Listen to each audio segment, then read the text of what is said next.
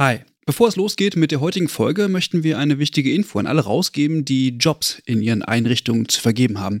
Denn ab sofort kannst du deine Stellenanzeige hier bei uns im Podcast platzieren.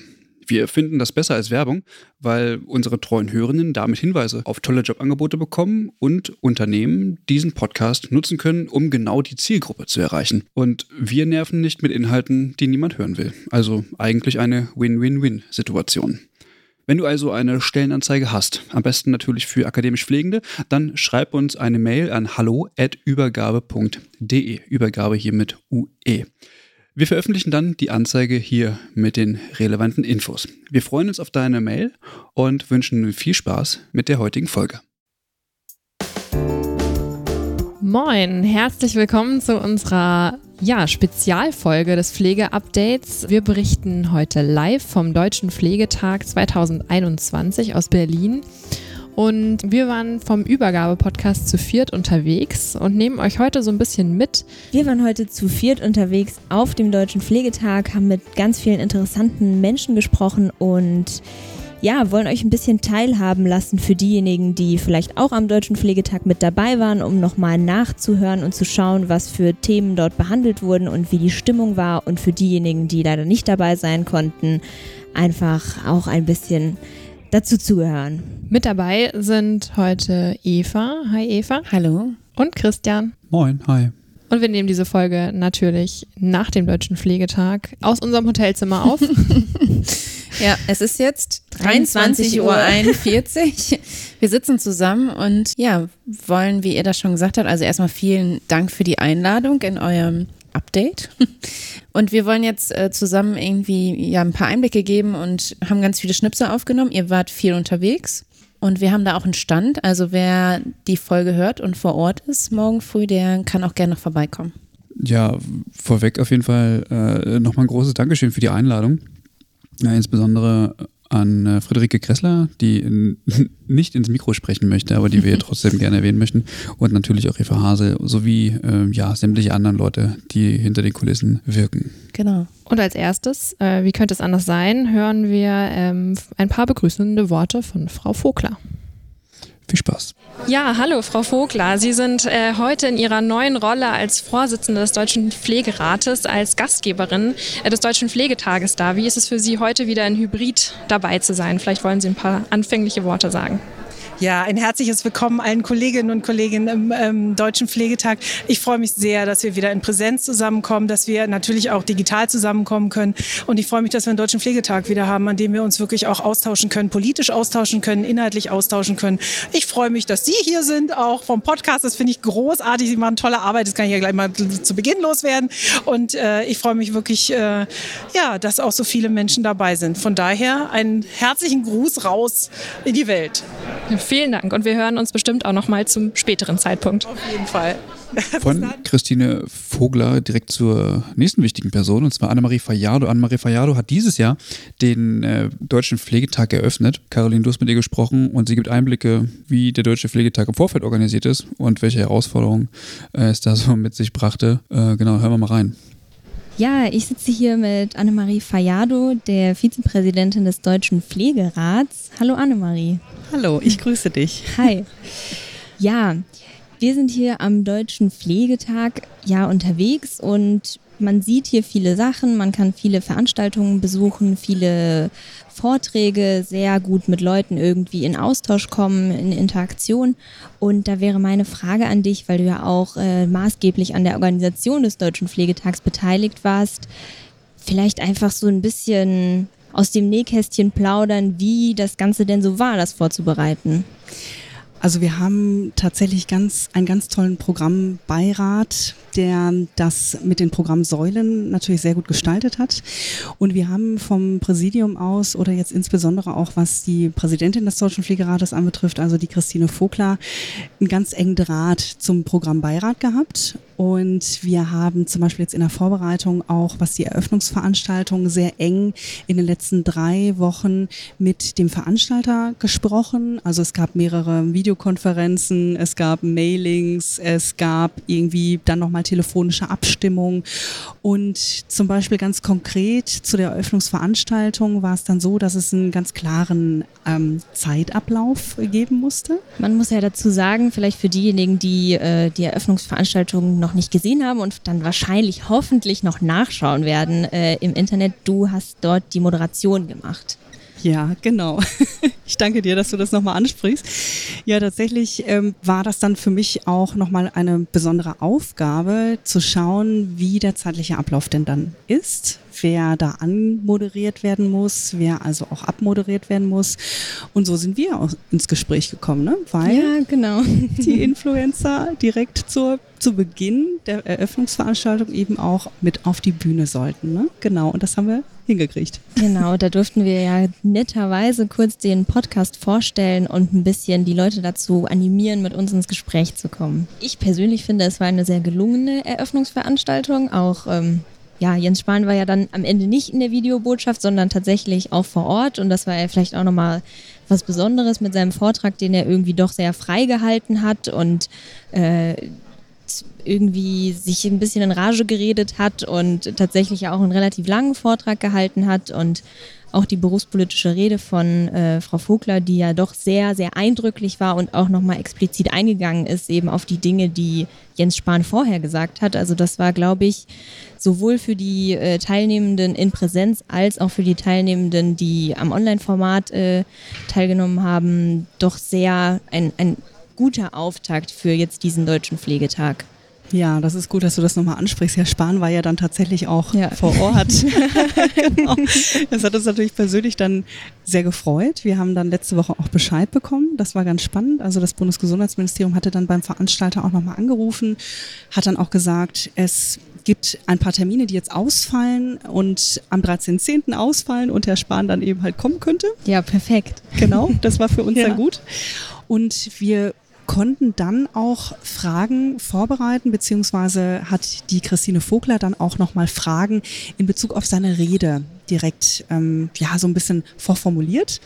Und dann bot sich natürlich die Gelegenheit an, auf der Bühne dann auch direkt in den Austausch mit ihm zu gehen. Und das hat uns natürlich auch gefreut, dass wir diese, ich sage jetzt mal, Medienpräsenz auch dadurch gewinnen konnten. Das ist natürlich nochmal eine ganz andere Präsenz oder auch Aufmerksamkeit, die wir dann auch bekommen, wenn dann eben ein Bundesminister bei uns auf solch einer Veranstaltung ist. Da freuen wir uns natürlich auch als Deutscher Pflegerat und da haben wir uns sehr geehrt gefühlt und haben das natürlich auch direkt genutzt. Ja, und wie Frau Fayado schon sagte, durften wir bei der Eröffnungsveranstaltung, über die wir jetzt noch mal ganz kurz äh, schnacken wollen, ja, unser Projekt vorstellen, den Übergabe-Podcast auf der Bühne und ähm, wir haben es eben schon ein bisschen angeteasert oder gehört von Caroline. Jens Spahn war als Gast natürlich auch da und hat ein bisschen seine Legislaturperiode Revue passieren lassen, Christian. Genau, die war auf jeden Fall ähm, ereignisreich. Ereignisreich, intensiv, genau. Ja, dem Plenum hat man angemerkt, dass auf jeden Fall diese, dieser, dieser Rückblick ein bisschen ambivalent gewesen ist, ähm, weil er eben geprägt war von tatsächlich sehr vielen Verordnungen und Gesetzen, und ähm, es gibt halt Stimmen, die sagen, okay, das ist bei mir jetzt so nicht angekommen. Ähm, andere wiederum würden vielleicht das Gegenteil sagen. Genau, aber deswegen ähm, war da die, die Stimmung, was das betraf, ein bisschen verhalten. Ja, ich glaube, so kann man es zusammenfassen. Ja, sich dem angeschlossen hat äh, sich dann die berufspolitische Rede von Frau Vogler. Sie hat ganz viele Forderungen genannt, viele, die wir auch schon hier im Podcast einmal aufgegriffen haben. Äh, ja, nach besserer Bezahlung, den vier, die 4000 Euro sind gefallen. Äh, verlässlicheren Personalausstattung hat äh, da auch nochmal kritisiert, dass die PPR 2.0 nicht als Übergangsinstrument eingeführt worden ist. Ähm, das durfte sich Jens Spahn äh, nochmal direkt von ihr anhören. Ähm, und fand auch gut, dass es zu so einer kleinen Kritik und Auseinandersetzung äh, gekommen ist. Vor allem wollte sie ja, glaube ich, deutlich machen, dass die Maßnahmen, die jetzt äh, maßgeblich auch durch Jens Spahn umgesetzt wurden, nicht direkt bei den Pflegekräften unbedingt ankommen und dass es vielleicht noch ein paar Jahre dauern wird, bis die Pflegekräfte vor Ort in der Praxis davon auch zu spüren bekommen und dass das natürlich auch häufig für Unmut sorgt bei Pflegekräften. Und was beide ein bisschen angesprochen haben, ist, dass häufig ein konkreter Ansprechpartner für die Politik fehlt, ähm, der für die Pflegenden, beruflich Pflegenden spricht. Und hier fand ich ein Highlight, war die Ehrung derjenigen Menschen, die sich seit Jahren und Jahrzehnten für die Pflegekammer oder für die Errichtung der Pflegekammern in den Bundesländern einsetzen. Ähm, die wurden dann alle einmal an die Wand projiziert und ja, dafür geehrt, dass sie ja häufig den etwas steinigen Weg der Etablierung einer Selbstverwaltung gehen. Fand ich sehr schön. Eva, was war denn noch so ein Highlight für dich aus der Eröffnungsveranstaltung? Was ich ganz äh, besonders fand oder von großer Bedeutung, war, dass ähm, auch nochmal eine Schweigeminute eingehalten wurde, um der, deren Kolleginnen und Kollegen zu gedenken, die im Laufe der letzten anderthalb Jahre, es ist ja jetzt schon fast, an Covid erkrankt sind beziehungsweise daran verstorben sind. Das fand ich sehr bedeutend und ein wichtiges Signal. Ja, und anschließend. das ähm, Highlight unseres heutigen Tages. Eins der vielen das können, Highlights. können Nein, die Hörenden ja. ja nachher bewerten. Genau. Ähm, Genau, als dann Jens Spahn den Raum verlassen hat, sind zwei engagierte Kolleginnen von uns hinterher gesprintet und haben einen O-Ton mit ihm aufgenommen. Den hören wir jetzt. Herr Spahn, zwei, drei, äh, kurz zwei, drei Fragen. Das ist nur Audio, ne? Ja, ist nur Audio. Ähm, Herr Spahn, äh, Frau Vogler hatte gerade verschiedene Möglichkeiten aufgezeigt, wie wir die verschiedenen Kompetenzbereiche in der Gesundheitsversorgung besser gestalten können. Ist das für Sie eine Möglichkeit, Gesundheitsversorgung so zu gestalten? Und wenn ja, wie können wir das umsetzen?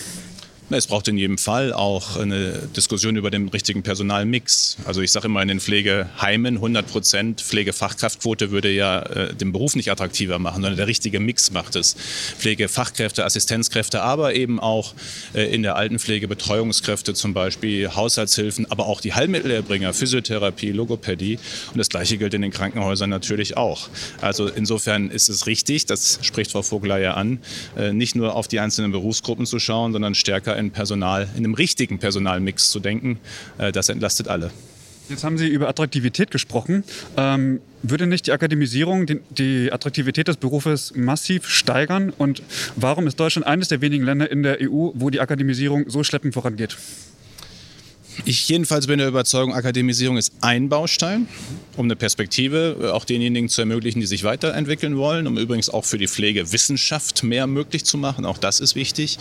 Äh, aber ich glaube genauso, und das sagen übrigens ja auch viele in der Pflege, dass wir den richtigen Mix auch da eben brauchen. Pflegeassistenz, Pflegefachkräfte, Spezialisierung, etwa in der Intensivpflege, in der Palliativpflege, in anderen Bereichen und eben auch für einen bestimmten Teil Akademisierung und die Dinge, die durch die Wissenschaft, Verwissenschaftlichung dazukommen. Äh, aber ich glaube nicht, dass jeder Bachelor und jeder Master in der Pflege äh, äh, mit Abschluss, dass das dann tatsächlich die richtige Auflösung ist. Aber darüber muss man eben diskutieren. Dafür sind gute Debatten da. Herr Spahn, ähm, es gibt noch, genau, es gibt noch, ähm, also was wünschen Sie sich eigentlich für die nächste Zeit ähm, in der Pflege? Was haben Sie nicht umsetzen können? Was schwebt Ihnen noch vor? Was ähm, muss noch gemacht werden? Was würden Sie gerne an Aufgaben mit übergeben?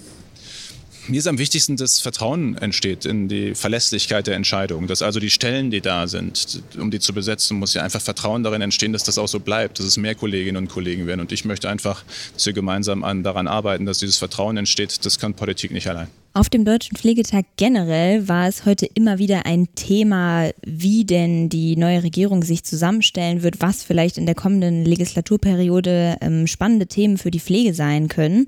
Und dazu haben sich auch Franz Wagner und Andreas Westerfellhaus geäußert. Ja, Andreas Westerfellhaus war ja auch in seiner Funktion als Pflegebevollmächtigter der Bundesregierung vor Ort und deswegen hören wir da auch noch einmal rein. Sie haben ja jetzt die Legislaturperiode von Jens Spahn äh, sehr aktiv mitgestaltet in der konzertierten Aktion Pflege. Und Sie haben eben schon gesagt, Sie werden von Journalisten und Journalistinnen immer noch mit diesen Fragen äh, genervt. Ähm, aber trotzdem, für uns trotzdem noch mal so, was sind denn Ihre Ziele? Wie kann das denn jetzt gelingen, diese, diese Projekte, die Sie angestoßen haben, in den letzten vier Jahren noch weiterzuführen? Haben Sie sich denn sogar vielleicht einen Wunsch, mit welchem Minister oder mit welcher Ministerin Sie diese weiterführen wollen? Ähm, diesen Wunsch kann ich natürlich verständlicherweise nicht äußern, weil andere reden ja jetzt erstmal überhaupt darüber, wer mit wem. Und ich will natürlich auch die Erde nicht verbrennen, weil äh, ich habe natürlich auch äh, gesagt und äh, aus meiner Sicht steckt eine gewisse Logik drin, nochmal vier Jahre weiterzumachen. Und äh, wenn das eine äh, ähm, denn dann ein Kabinett auch nochmal so sieht, würde ich mich darüber sehr freuen. Aber das ist immer eine Entscheidung des Kabinetts. Die muss ich dann ja auch akzeptieren. Und deswegen kann ich natürlich nicht sagen, mit wem am liebsten. Also ich glaube, dass wir so viel auf den Weg gebracht haben. Und ich weiß, wie mühselig es ist, das sich zu erarbeiten. Und wie man auch ähm, ja, Kompromisse eingehen muss, wie man Leute mitnehmen muss, äh, sie versuchen zu begeistern und zu überzeugen. Und auf der Schiene würde ich jetzt gerne weitermachen, sonst habe ich so ein bisschen die Sorge, nicht weil, ich, weil andere das nicht können, aber ein bisschen mehr Kontinuität täte uns in dem Feld vielleicht auch gut. Ich bin dazu bereit und äh, wie andere das sehen, müssen andere entscheiden. Aber bei all dem, was angestoßen ist, ich habe zum Beispiel äh, an meiner zweiten Arbeitswoche gesagt, wir müssen die Rahmenbedingungen verändern. Ich habe damals 35-Stunden-Woche bei vollem Lohnausgleich vorgeschlagen. Das steht jetzt auf einmal in den Wahlprogrammen nach dreieinhalb Jahren.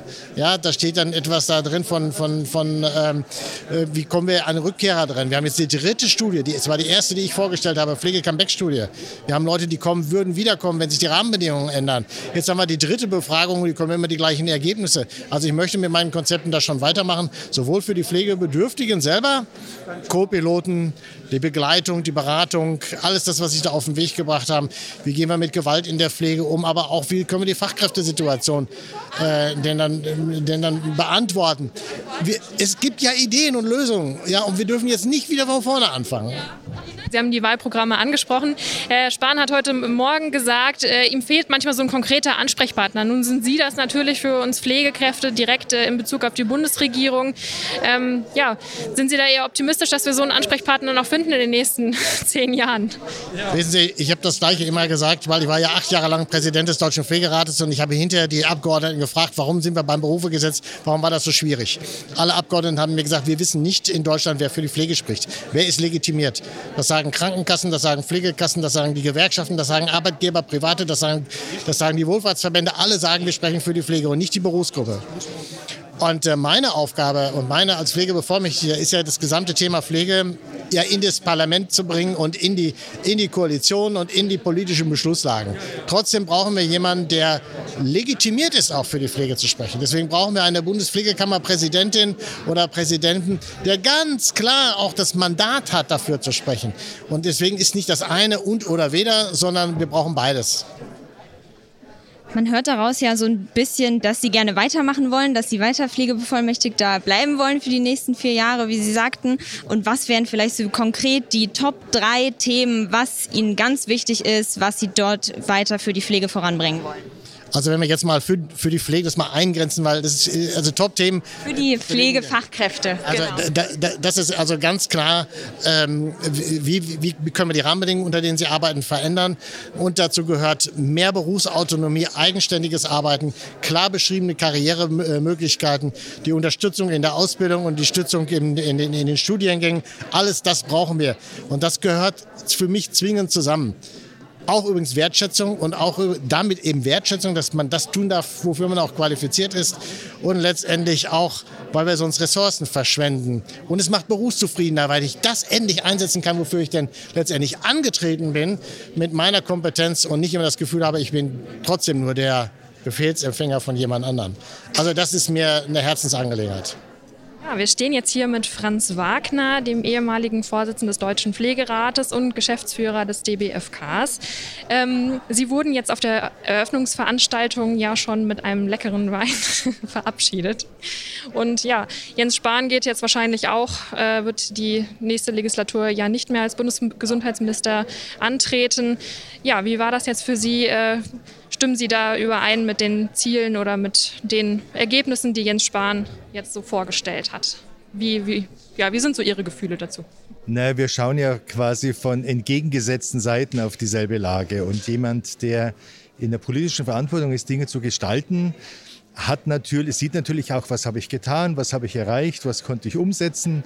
Ähm, in der Politik muss man Kompromisse machen. Insofern kann ich schon auch akzeptieren, dass aus seiner Perspektive er sagt, es ist doch viel angefangen worden und es gibt keine Wunderlösung. Ähm, ich schaue natürlich ganz anders drauf, weil ich nicht nur dann diese eine Legislatur sehe, sondern äh, feststelle, dass eben mehrere Legislaturperioden einfach versäumt worden ist auf das, was wir immer gefordert haben. Also ich habe zum Beispiel seit 2007 über die demografische Entwicklung gesprochen. 2008 haben wir eine Viertelmillion Unterschriften von Pflegenden gesammelt, die sagten, uns reicht's.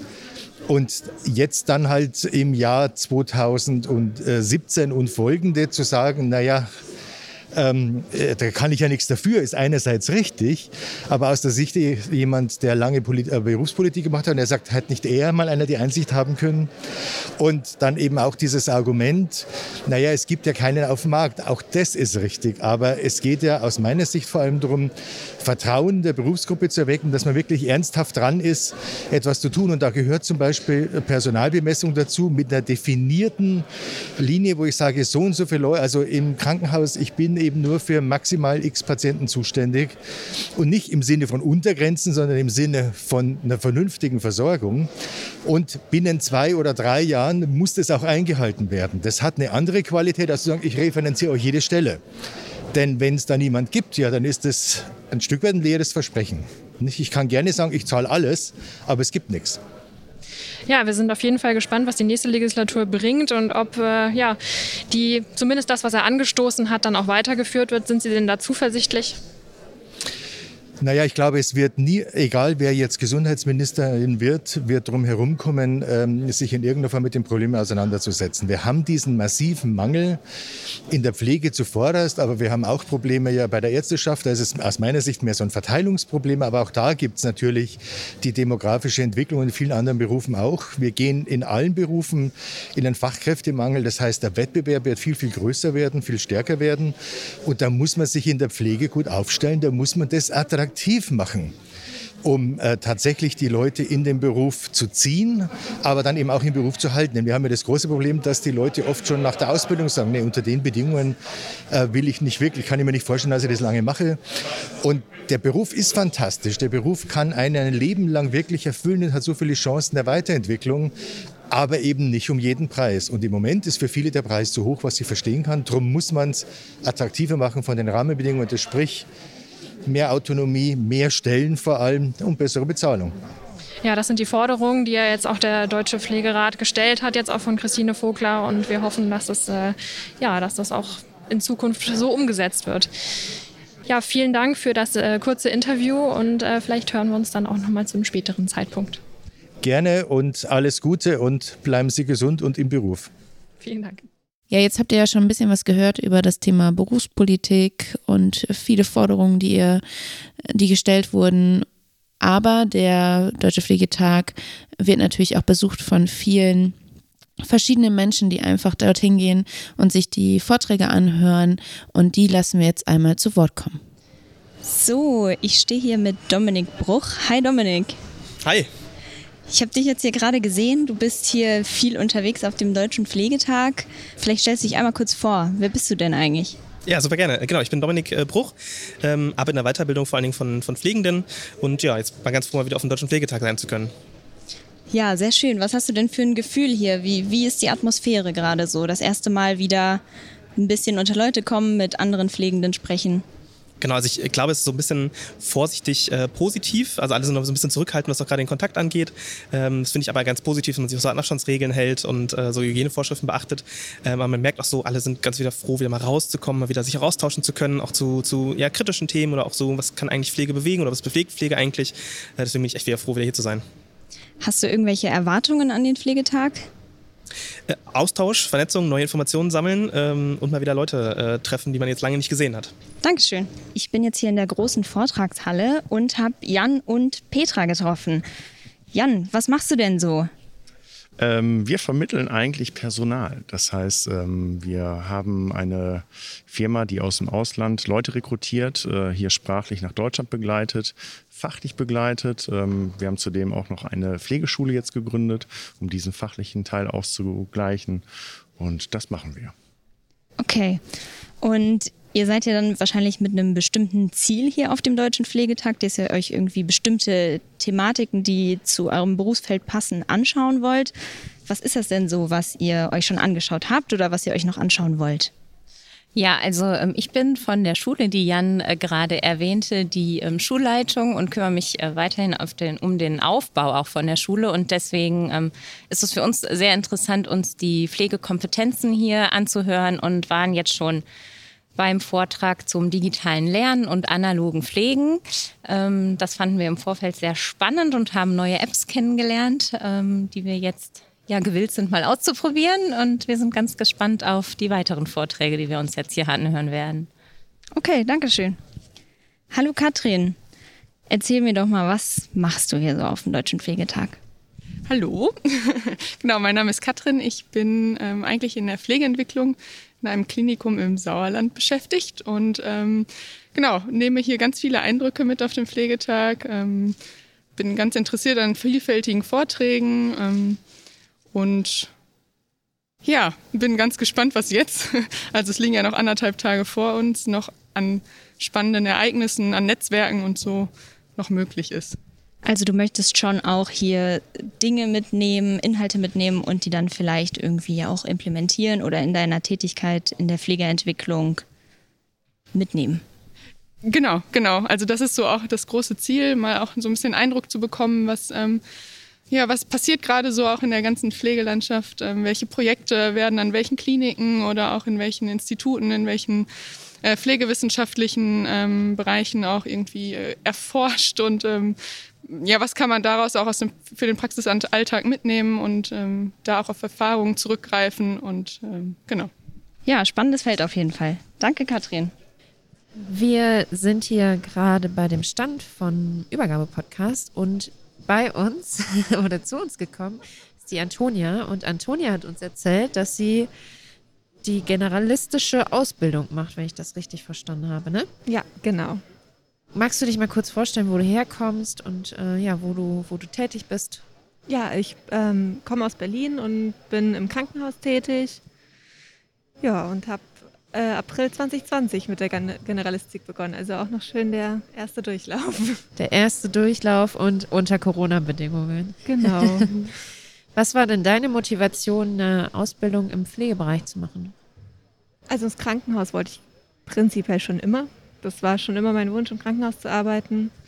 Dann habe ich irgendwann von meiner Mutter ein FSJ aufgedrungen bekommen weshalb ich mich äh, letztendlich für die Pflege entschieden habe. Also ich habe halt dieses FSJ auch anderthalb Jahre lang in der Pflege gemacht und habe dann letztendlich gesagt, ja gut, dann mache ich das und ich mache die Ausbildung und ja, hätte ich mal das halbe Jahr nicht rangehangen, dann ich, wäre ich nicht in der Generalistik gelandet. Jetzt die Frage der Fragen an dich. Wie gefällt es dir? Oder wie, so, oder wie beurteilst du dieses neue System? Es ist schwierig. Also dazu kommt ja dann noch Corona, was es noch schwieriger gemacht hat, weil wir sind der allererste Durchlauf. Lehrer, die, das, das Krankenhaus, alle sind eigentlich damit überfordert, was sie mit uns anstellen sollen. Ja. Ähm, die Art und Weise, wie es aufgebaut ist, ist auch schwierig. Ich meine, wir haben in der Ausbildung dafür, dass es eine Generalistik sein soll, haben wir praktisch, also in unseren praktischen Einsätzen, sehr wenig Pädiatrie drin, ja. was ich schade finde weil man lernt es nicht wirklich kennen. Wir haben drei Wochen in der Pädiatrie und wenn man dann auch noch irgendeine Station erwischt, wo man nicht wirklich was sieht, ich war zum Beispiel in der Ambulanz, ja. ich habe Kinder kaum gesehen, ich habe mich mit Akten beschäftigt. Ja. Und da ist es ja klar, dass sich letztendlich dann kaum einer mehr für die Kinderkrankenpflege entscheidet, letztendlich. Ja, und es ist einfach ein sehr schwieriges Ausbildungsmodell. Manche wissen schon von Anfang an, was sie letztendlich machen wollen und werden dann da hingesetzt und müssen trotzdem das breite Spektrum lernen. Ja.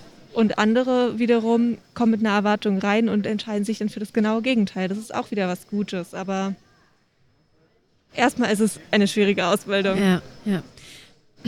Du hast gesagt, ähm, dass die Lehrerinnen und auch diejenigen auf Station und so weiter damit so ein bisschen überfordert sind. Was ist denn so das Feedback, was du bekommst? Wenn du jetzt sagst, du kommst auf eine Station, neue Station, du hast eben hier deinen ersten Frühdienst und sagst, du bist jetzt in der Generalistik, äh, machst du die Ausbildung oder die generalistische Ausbildung. Wie ist so die Reaktion auf Station? Ach, da gibt es eigentlich gar nicht so die besonderen Reaktionen. Viele gehen damit eigentlich gelassen um, weil die keine, keine großen Unterschiede darin sehen.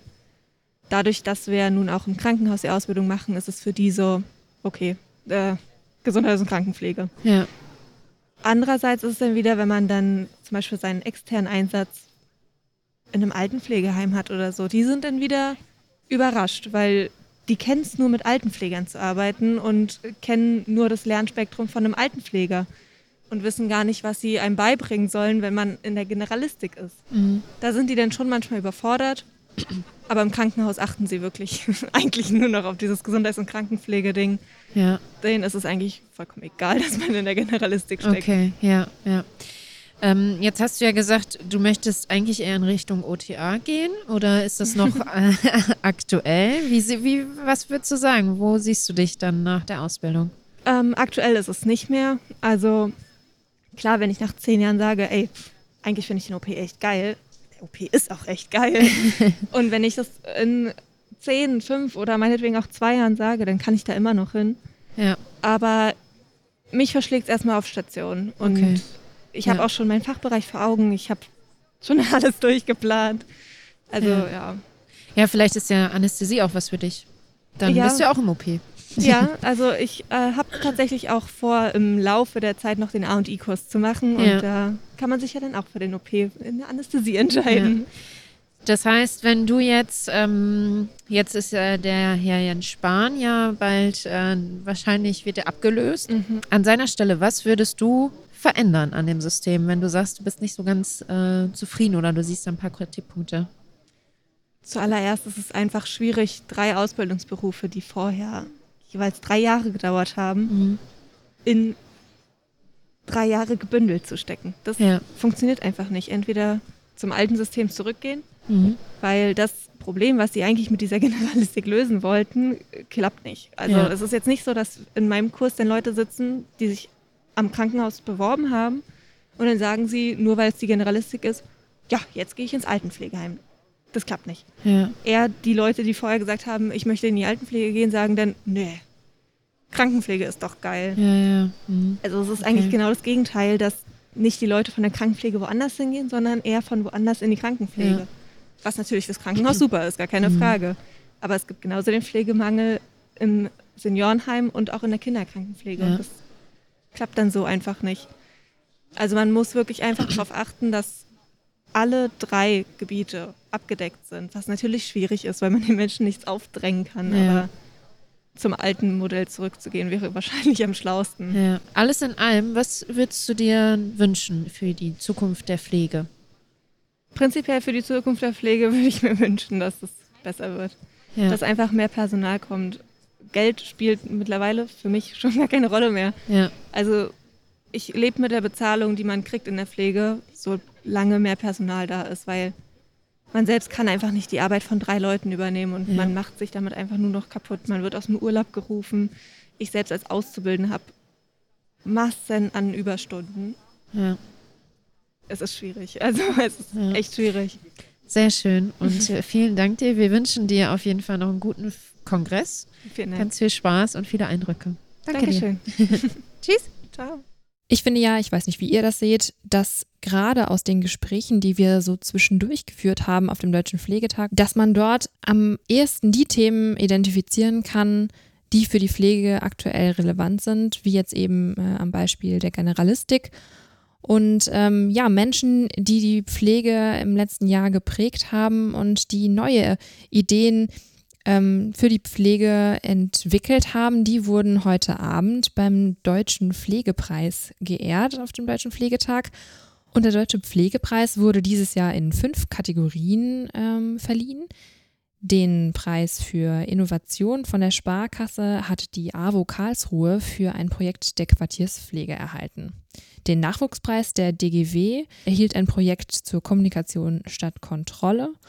Und ja, den Preis für Vielfalt und Respekt in der Pflege hat das Immanuel Pflegezentrum in Schöneberg erhalten für diversitätssensible Pflege im Alter. In der Kategorie Freund der Pflege wurde äh, Tobias Schlegel, ähm, der dürfte auch einigen bekannt sein, geehrt. Und ähm, ja, den deutschen Pflegepreis des DPR hat dieses Jahr ja die Aktionsgruppe des Walk of Care ähm, erhalten. Und mit diesen beiden GewinnerInnen haben wir und unterhalten. Der Walk of Care hat sich schon 2016 gegründet, damals quasi als Berliner Pflegestammtisch, um Auszubildende oder Menschen, die frisch angefangen haben, im Gesundheitswesen zu arbeiten, zu vernetzen und einfach mal auszutauschen, wie die alltägliche Arbeit so ist, was uns stört, vielleicht was wir gern verändern wollen würden.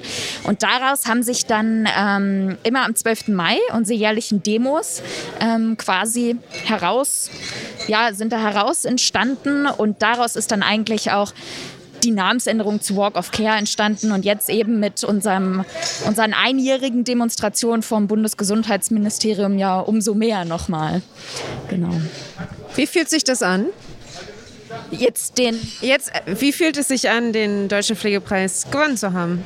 Oh, ich glaube, für uns ist das überwältigend, wenn man das so sagen kann, weil wir alle so viel Herzblut, so viel Spaß, Kreativität neben unserer 40-Stunden-Woche da reinstecken und einfach wirklich sagen können, das ist uns eine Ehre, auch diese Wertschätzung zu bekommen. Wir haben das Gefühl, wir werden zumindest von KollegInnen gesehen und gehört und dass eben so viele Menschen hinter uns stehen und uns den Rücken stärken. Das ist, glaube ich, das Tolle auch daran, eben gerade an diesem Preis. Und ich glaube, wir sind immer noch ein bisschen fasziniert, alle auch. Jetzt ist der Ort, an dem ihr immer demonstriert habt, ja bewusst gewählt wahrscheinlich. ähm, gab es irgendwie in dem Jahr auch eine Rückmeldung aus der Politik? Also hat jemand reagiert darauf? Ähm, leider kaum und ich glaube, das ist auch das Frustrierende für uns. Wir sind eine Gruppe, die immer gesagt hat, wir wollen nicht meckern, wir wollen machen und wir haben uns dann ja hingestellt, wir wollen unsere fünf Forderungen weiterhin in die Politik tragen. Wir wollten sie gerade in den Wahlkampf bringen. Wir wollen sie jetzt einfach auch noch in die Verhandlungen mit also einbringen und hören auch einfach nicht auf, die einbringen zu wollen, weil es ist nun mal wichtig. Gesundheit geht uns alle an und gerade diese fünf Forderungen sind essentiell für einfach eine menschenwürdige Versorgung. Lydia, vielen Dank. Feiert schön, genießt das Gefühl und wir sehen uns bestimmt morgen nochmal. Ja, sehr gerne. Vielen, vielen Dank. Tschüss. Tobi Schlegel, Freund der Pflege, du hast den Preis gewonnen. Was macht dich zum Preisgewinner? Boah, weiß ich nicht, das müssen ja andere ja entscheiden. Ähm, also ich habe ich hab ja die Laudatio von Herrn Hirschhausen gehört und ich glaube, ähm, es wird einerseits ausgezeichnet, dass ich mich in dem Bereich sehr engagiert habe in der letzten Zeit. Also es gibt ja einen Podcast, ähm, zwei Retter, eins Mikro und da kommen zu 50 Prozent immer ähm, PflegerInnen zu Wort. Und ähm, ich habe es auch ja in meinem Roman beschrieben, Schockraum, ähm, das Gesundheitssystem und die Missstände thematisiert und da war Pflege auch ein großer Punkt. Also das ist ein Herzensthema. Ich habe viele Freunde in der Pflege gewonnen durch meine Notfallsanitäterausbildung. Ähm, da gibt es ganz viele Kontakte und wir sind ja sozusagen, also der Rettungsdienst und die Pflege arbeiten ja insofern Hand in Hand, weil wir ja Teil der Rettungskette sind. Wir sind die Ersten beim Patienten und wir bringen dann den Patienten zur Pflege in die Notaufnahme und äh, deshalb bin ich sehr, sehr gerne Freund der Pflege. Warum? Äh, ich das verdient habe, musst du jetzt andere fragen. Aber ich bin es einfach sehr gerne. Ähm, du hast äh, gerade eben gesagt, du bist äh, Notfallsanitäter. Und ähm, ich kenne dich noch äh, tatsächlich von Viva. Ich habe mal gucken sehr gern geguckt und ich habe mich gefragt, warum macht er jetzt eigentlich den Notfallsanitäter? Und ähm, genau, also vielleicht kannst du den, den Weg kurz erklären, was dich dahin gebracht hat. Ja, also Viva heißt ja auch, äh, du bist dementsprechend alt. und das heißt wiederum, ähm, dass ich diesen Job Moderatorendasein schon sehr, sehr lange ausgeübt habe. Und es hat mir nicht mehr gereicht. Also ganz ehrlich, es hat mir ähm, der Sinn und die Relevanz ein wenig gefehlt. Das ist, äh, heißt jetzt nicht, dass das irrelevant ist, ähm, aber ich habe immer mit besonderen Menschen gesprochen und mir selber dann die Frage gestellt, was, was machst du eigentlich selbst Besonderes? Und ähm, konnte das irgendwie nicht ganz eindeutig beantworten und ähm, habe mich dann informiert, was ich machen kann. Und ich wollte aber was machen mit Verantwortung. Und der Arzt kam halt nicht mehr in Frage, weil das ist ja sechs Jahre Ausbildung, das ist irgendwie zu viel. Und ähm, tatsächlich ist es dann der Notfallsanitäter geworden, weil das ein Berufsbild war, was da gerade neu geschaffen wurde. Und das klang ganz, ganz spannend, so wirklich im Scharnier zwischen Leben und Tod zu agieren. Ich habe aber, und das sage ich jetzt zum ersten Mal, ich habe ja in der Anästhesie auch ganz lange gearbeitet, ähm, ist Teil der Ausbildung. Und äh, tatsächlich habe ich mich da gefragt, warum hast du eigentlich nicht eine Pflegeausbildung gemacht? Ganz ehrlich, weil ich das auch extrem äh, spannend fand und gerade ähm, ähm, Intensivstation oder auch Zentral-OP waren so Stationen, die ich unglaublich gut fand. Ähm, und hätte mir da auch vorstellen können, wie nennt man das? Ähm, Operations-OTA oder OT Operationstechnischer Assistent? Oder wie heißt der andere, der, der die Anästhesie macht? ATA, anästhesiologische technische Assistenz. Genau, das wären zum Beispiel zwei Jobs gewesen. Die wären, hätte ich mich noch intensiver informiert, äh, auch so auf meiner Liste gewesen, weil ist ja auch irgendwie drei Jahre und dann mit Examen, also Notfallsanitäter ist ja mit Staatsexamen und so. Ähm, nee, und das, das ist so, ja, also ich habe da meinen Bereich gefunden ähm, und habe aber natürlich das Privileg, und das muss man an dieser Stelle sagen, dass ich, ähm, ich, ich meine das ja so ernst und ich will den Job auch lange ausüben. Und ich habe das Privileg, dass ich natürlich noch Autor und Reporter nebenbei sein kann. Das heißt, ich muss nicht 100 Prozent ähm, im Rettungsdienst arbeiten. Und äh, das empfinde ich als ein Riesenprivileg und auch als Glück, denn ähm, ich merke, dass die Kollegen, die 100 Prozent dort arbeiten, auch sehr, sehr schnell wieder verschwinden. Und das ist wirklich sehr, sehr schade. Ich weiß, dass ich durch diese äh, 50-50-Lösung bei mir. Ähm, werde ich nicht so schnell verschwinden und will ich auch nicht. Ähm, aber ich weiß, dass das ein äh, Privileg ist, das eben nicht jeder hat. Und es ist natürlich echt schade und schockierend, dass man, ähm, dass einem gesagt wird, also es ist auf jeden Fall im Rettungsdienst so, schau dich noch um nach anderen Jobs, weil äh, 100 Prozent wirst du den nicht durchhalten. Und ähm, ja, das, das, das ähm, das heißt dann auch, dass viele eben schnell wieder verschwinden. Und das ist halt sehr, sehr schade. Ähm, du hast tiefe Einblicke in das System durch, dein, durch deine Tätigkeit äh, als Notfallsanitäter. Du hast das Buch geschrieben und ähm, ich frage dich als Freund der, der, der Pflege, was fehlt der Pflege, beziehungsweise was möchtest du ihr mit auf den Weg geben? Mm, mehr Selbstbewusstsein und ähm, also da wächst ja gerade was, hat man ja auch gerade jetzt hier gesehen, äh, Walk of Care. Äh, es gibt eine Bewegung, ähnlich wie Fridays for Future in der Pflege, finde ich großartig, dass man da auch so, so optimistisch rangeht. Einerseits bin ich komplett schockiert, dass ähm, man schon in der Ausbildung die eklatanten Missstände erkennt, dass man sagt, ich muss jetzt schon in meiner Ausbildung demonstrieren, damit es besser wird. Ich meine, man ist es ja noch nicht mal. So, äh, das ist eine sehr frühe Erkenntnis und das zeugt einfach äh, davon, dass politisch äh, da strukturell was komplett schief läuft. Und deshalb selbstbewusst auftreten, erkennen, dass die Ärzte sehr schlau sind, dass sie im Marburger Bund sind zu 99 Prozent, ähm, dass man das auch herstellen muss, dass man nicht untereinander kämpft und, und irgendwelche Neiddebatten führt, wer, wer ist jetzt bei Instagram, geht nach vorne und welche Pfleger engagieren sich da, ähm, sondern dass man sich zusammenschließt. Also das, was hier Walk of Care macht. Aber bitte, ich, ich kann nicht verstehen, dass nicht jeder in der Gewerkschaft ist. Das kann ich auch im Rettungsdienst nicht verstehen. Weil ähm, nur so bekommt man leider auch politischen Einfluss. Und das muss man einfach verstehen, dass man in der Gewerkschaft sein muss. Andererseits, Riesenkritikpunkt an die äh, Politik. Pflege wird komplett vergessen, vernachlässigt. Und ähm, das ist definitiv äh, kein Problem, wo jeder sich nur an die eigene Nase fassen sollte, sondern ähm, wo im Gesundheitswesen politisch ganz viel passieren muss. Ja. Kurz noch mal einmal über die deutschen Grenzen hinweg. Du hast dich ja auch engagiert im Rahmen von CI. Was motiviert dich da? Ähm, das ist quasi das, was ich gemerkt habe in meiner Ausbildung, dass ich nicht stehen bleiben will. Also ich will, ich will mich immer weiterbilden. Äh, ich mache jetzt zum Beispiel, das sage ich exklusiv bei euch, ähm, ich ähm, lasse mich gerade weiterbilden im KIT-Team, Kriseninterventionsteam, also für seelische Notfälle. Ähm, da will ich auch mich sehr stark engagieren. Aber was die Seenotrettung angeht, ist, dass das natürlich, dass ich das schon immer fand, dass das ein absoluter Missstand ist, dass da Menschen äh, an den europäischen Außengrenzen einfach ertrinken und wir nehmen das alle so hin. Und das Tolle ist, dass ich jetzt durch meine Ausbildung ähm, was Konkretes machen konnte. Also ich hatte eine Funktion an Bord. Ich war der Notfallsanitäter. Ich war ähm, zusammen mit dem Arzt und einer Intensivkrankenschwester für das Hospital zuständig und äh, wir haben da 408 Menschen versorgt und hatten kritische Notfälle, mussten auch einen evakuieren, hatten Schwangere, ein acht Monate alte, altes Baby mit hohem Fieber war an Bord. Ähm, das war eine sehr, sehr intensive Zeit und ich habe die auch noch immer, äh, ganz ehrlich, noch nicht so ganz verarbeitet. Ich, ähm, ich arbeite da gerade dran, die komplett zu verarbeiten. Ähm, aber das war sehr gut, dass man was machen konnte und dass ich nicht nur als äh, Journalist da bin und da mitfahre, so als Außenstehender, sondern dass ich konkret helfen konnte. Und das äh, hat sehr, sehr, ähm, ja, hat mir sehr gut getan. Und deshalb finde ich bei allem, bei all der ähm, Kritik, die man äußert in diesen Berufen, es ist einfach ein geiler Job, so dass man helfen kann, dass man Menschen pflegen kann, dass man Menschen retten kann. Und ähm, es gibt nichts Besseres. So, das ist so erfüllend.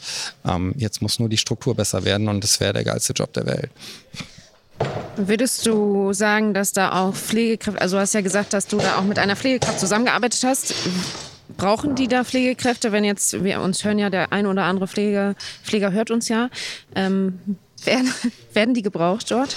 Äh, definitiv. Wir brauchen da immer äh, kompetente Leute an Bord, weil das Problem ist ja, dass wir ähm, sehr oft festgehalten werden mit diesen Schiffen und dann geht es aber spontan los und man weiß zum Teil nicht, wie lange man unterwegs ist. Also man bräuchte Leute, die äh, sehr spontan einspringen können und über einen ungewissen Zeitraum unbezahlt, sagen wir mal, sechs bis acht Wochen äh, mit an Bord sind, also die sich da äh, bereit erklären. Und das ist total wichtig. Also wir haben äh, ähm, so ein Hospital aufgebaut und da braucht es definitiv, da haben wir ganz viele Medikamente.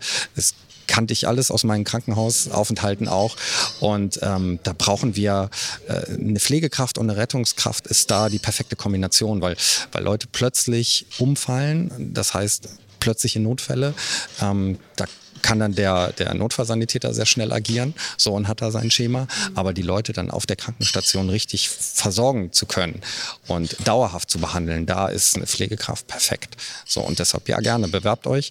Es, es gibt leider nicht so viele Schiffe, die halt rausfahren, es werden viele Schiffe blockiert, ähm, aber wenn ihr das wollt, schreibt da gerne hin und ähm, ja, seid spontan und wartet ein bisschen ab, so bis dann eine Rückmeldung kommt. Aber es ist natürlich ein, es gibt einen Crewing-Prozess, das heißt so eine Art Casting, dass Leute auch psychisch äh, überprüft werden, auch was die Fähigkeiten angeht, ähm, ob die gut ins Team passen und so. Also es wird nicht jeder genommen, aber wenn ihr das wollt, äh, bleibt da dran. So. Tobi, vielen Dank für das Interview. Freund der Pflege, herzlichen Glückwunsch nochmal und alles Gute. Vielen Dank. Der erste Tag des Deutschen Pflegetags ist vorbei. Es war sehr ereignisreich. Wir haben total viele äh, Dinge mitnehmen können und jetzt gerade ähm, sind wir am Ende angekommen der ersten Podcast-Folge, der ersten Spezialfolge zum Deutschen Pflegetag. Es ist jetzt äh, 2.15 Uhr und ähm, vielleicht hören wir uns einfach nochmal gemeinsam ein paar motivierende Worte von Christel Bienstein an, der Vorsitzenden des DBFK und ja, sie ist auch noch Mitglied im Deutschen Pflegerat. Und dann sehen wir uns hoffentlich morgen oder eher gesagt heute am zweiten Tag des Deutschen Pflegetag. Bis dahin. Ja, wir stehen jetzt hier äh, mit Frau Bienstein, Christel Bienstein. Der erste Kongresstag ist vorbei. Wie hat es Ihnen gefallen? Sehr gut. Also ich fand, es war ein guter Auftakt. Ich habe mich sehr gefreut, dass auch bei, dem, bei der ähm, Anrede von Herrn Spahn und vor allen Dingen bei Christine Vogler, bei der Präsidentin vom Deutschen Pflegerat, der Saal so gut gefüllt war. Also es war ja wirklich jeder zweite Stuhl, der benutzt werden durfte, war im Grunde besetzt. Äh, ich finde, es sind sehr gute Dinge Äh, besprochen worden. Christine Vogler hat sehr auf den Punkt gebracht, was wir eigentlich brauchen. Und in den verschiedenen Workshops und äh, Vorträgen hat sich das ja auch wieder gespiegelt. Und ich fand auch heute Abend das sehr beeindruckend, dass selbst die jungen Menschen mit Walk of Care die gleichen Forderungen hatten, ähm, im Grunde, die wir schon seit vielen Jahren im Grunde auch stellen. Und ich denke und hoffe sehr, dass wir es hinkriegen, dass mehr Leute sich organisieren. Das ist eigentlich eigentlich die entscheidende Frage, die mir jetzt so ein bisschen auf den Lippen brennt, weil Sie haben gesagt, naja, wir machen das ja schon viele Jahre. Also diese Forderungen sind ja nicht von gestern. Ähm, was muss passieren, damit es jetzt wirklich mal angeht? Also glauben Sie, dass es jetzt so, so, eine, so eine Zeit ist, wo so eine, so eine Aufbruchstimmung sein kann? Also ich glaube auf jeden Fall, die Pandemie hat dazu geführt, dass ganz deutlich wurde, wie schwierig die Situation ist. Ich habe nachher, nachmittags musste ich noch an einer Videokonferenz teilnehmen mit Herrn Spahn. Da ging es um äh, jetzt einen Schluss, also nochmal überlegen, was machen wir mit der Pandemie weiter? Wie geht es in den Krankenhäusern weiter? Und ich muss sagen, alle, die anwesend waren, also es waren ja durchweg Immunologen, äh, Notfallmediziner etc., haben betont, dass es zu wenig Pflegende gibt und dass daran alles krankt. Und wenn da nicht jetzt was passiert, dann bricht die Sache zusammen. Und ich glaube, das ist auch wirklich so. Es wird gefährlich, wenn jetzt die Grippe noch dazu kommt und wir die jüngeren Menschen haben, die auf den Stationen sind und viele auch ungeimpfte, die wir jetzt im Grunde dort antreffen. Ähm, das wird eine enorme Herausforderung noch bleiben und das wird nicht die einzige Pandemie sein, die wir haben werden, sondern wir werden mehrere solche Ereignisse haben. Das hat ganz viel auch mit dem Klimawandel sicherlich zu tun. Frau Bienstein, wir waren ähm, vor ein paar Jahren haben wir Sie schon mal auf einem Kongress interviewt und ähm, da haben Sie so ähnliche Sachen auch gesagt und ähm, mich würde interessieren, wenn Sie jetzt so die letzte Legislaturperiode Revue passieren lassen. Was, wie bewerten Sie das? Also es ist was passiert. Also wir haben zumindest jetzt dieses wissenschaftliche Instrument, was jetzt erarbeitet werden soll und was jetzt auch gesetzlich vorgeschrieben ist. Ähm, das wird auf den Weg gebracht. Auch auch wird diese Roadmap von Rotgang jetzt ausgerollt. Natürlich haben ganz viele Dinge dabei noch wirkliche, nicht nur Kinderfehler, sondern auch wirklich richtige äh, strategische Fehler. Also zum Beispiel zu sagen, man möchte 20.000 Ungelernte in die Altenpflege holen und irgendwann sollen sie sich dann qualifizieren, das ist sicherlich nicht der richtige Weg.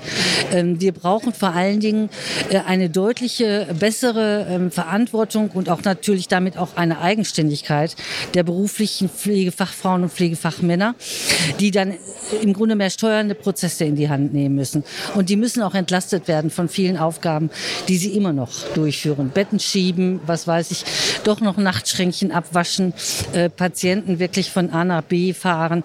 Das sollte sicherlich nicht deren auf, primäre Aufgabe sein.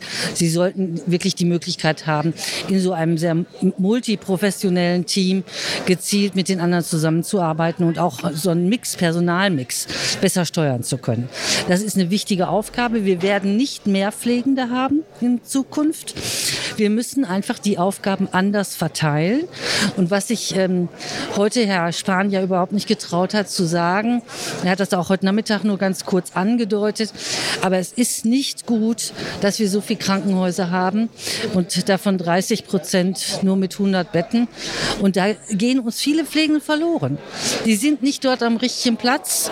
Und ähm, es hat Herr Karagidis von unserer Universität hat noch mal vorgestellt, der leitet ja jetzt die Divi zurzeit, ähm, dass also gerade die kleinen Krankenhäuser eine ganz hohe Anzahl hatten von Verstorbenen mit Covid und die großen Klinik-Maximalversorger völlig andere Ergebnisse erzielen konnten. Und das hat was damit zu tun, wie sollen die es auch machen, wenn sie wirklich sonst im Grunde Regelkrankenhäuser sind und gar nicht mit solchen zentralen Fragestellungen tagtäglich konfrontiert sind. Und ich glaube, da muss es eine unheimliche Systemveränderung geben und wir brauchen auch einen Zusammenschluss der Sozialgesetzbücher. Das haben wir schon immer auch gefordert, aber da traut sich keiner dran. Selbst die Kassen sind da ein bisschen zurückhaltend, weil sie sagen, ja, aber dann wird die Pflege vielleicht noch schlechter gestellt, wenn wir nicht mehr die Pflegeversicherung haben. Und das wird alles über einen Topf finanziert. Aber ich glaube, das müssen wir hinkriegen, wenn wir jetzt einfach mehr Mitsprache erkämpfen. Sie haben das gerade angesprochen, in anderen Ländern, zum Beispiel in Finnland, ist es ja so, dass äh, Krankenhäuser verstaatlicht sind. Ist das eine, wäre das eine Lösung für Deutschland? Also das Problem ist wirklich bei uns, man hat einfach zugeguckt, wie der Markt sich ökonomisiert hat und wie es äh, im Grunde Kapital reingeflossen ist und umgesetzt wurde und vor allen Dingen auch in den Altenpflegeeinrichtungen. Also wir haben ja Einrichtungen, die innerhalb von, was weiß ich, fünf Jahren drei verschiedene Investoren hatten. Und da kannst du dich als Pfleger gar nicht mehr drauf einstellen und immer wieder eine andere andere Strategie und immer mehr soll äh, Rendite erwirtschaftet werden. Das darf so nicht weitergehen. Wir haben fast 50 Prozent unserer Kliniken inzwischen in privater Trägerschaft und genauso auch ähm, in unseren alten Einrichtungen. Und das heißt, irgendwann haben die privaten Träger so viel Macht, dass sie natürlich auch die Regierung erpressen können und sagen können, wenn ihr nicht das und das bezahlt, dann machen wir unsere Betten dicht. Dann seht mal zu, wie er klarkommt.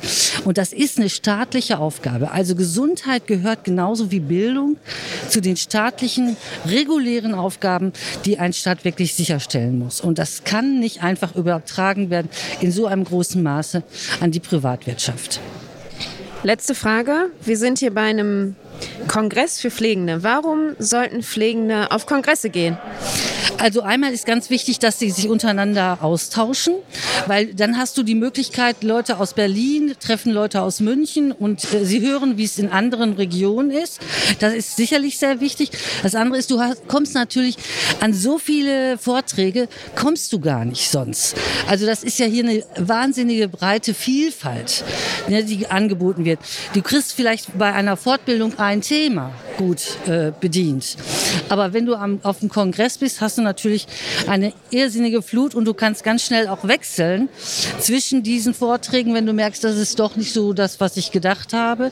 Und das kannst du selbst, wenn du das online machen würdest, ne, also im Grunde virtuell, kannst du es gar nicht so schnell hinkriegen, wie wir es hier in dieser Breite haben. Vielen Dank Ihnen. Ich glaube, Sie sind ein gutes Beispiel dafür, dass man auch über Jahre nicht müde werden kann, sollte, wie auch immer. Also Respekt. Danke, Frau Gruber.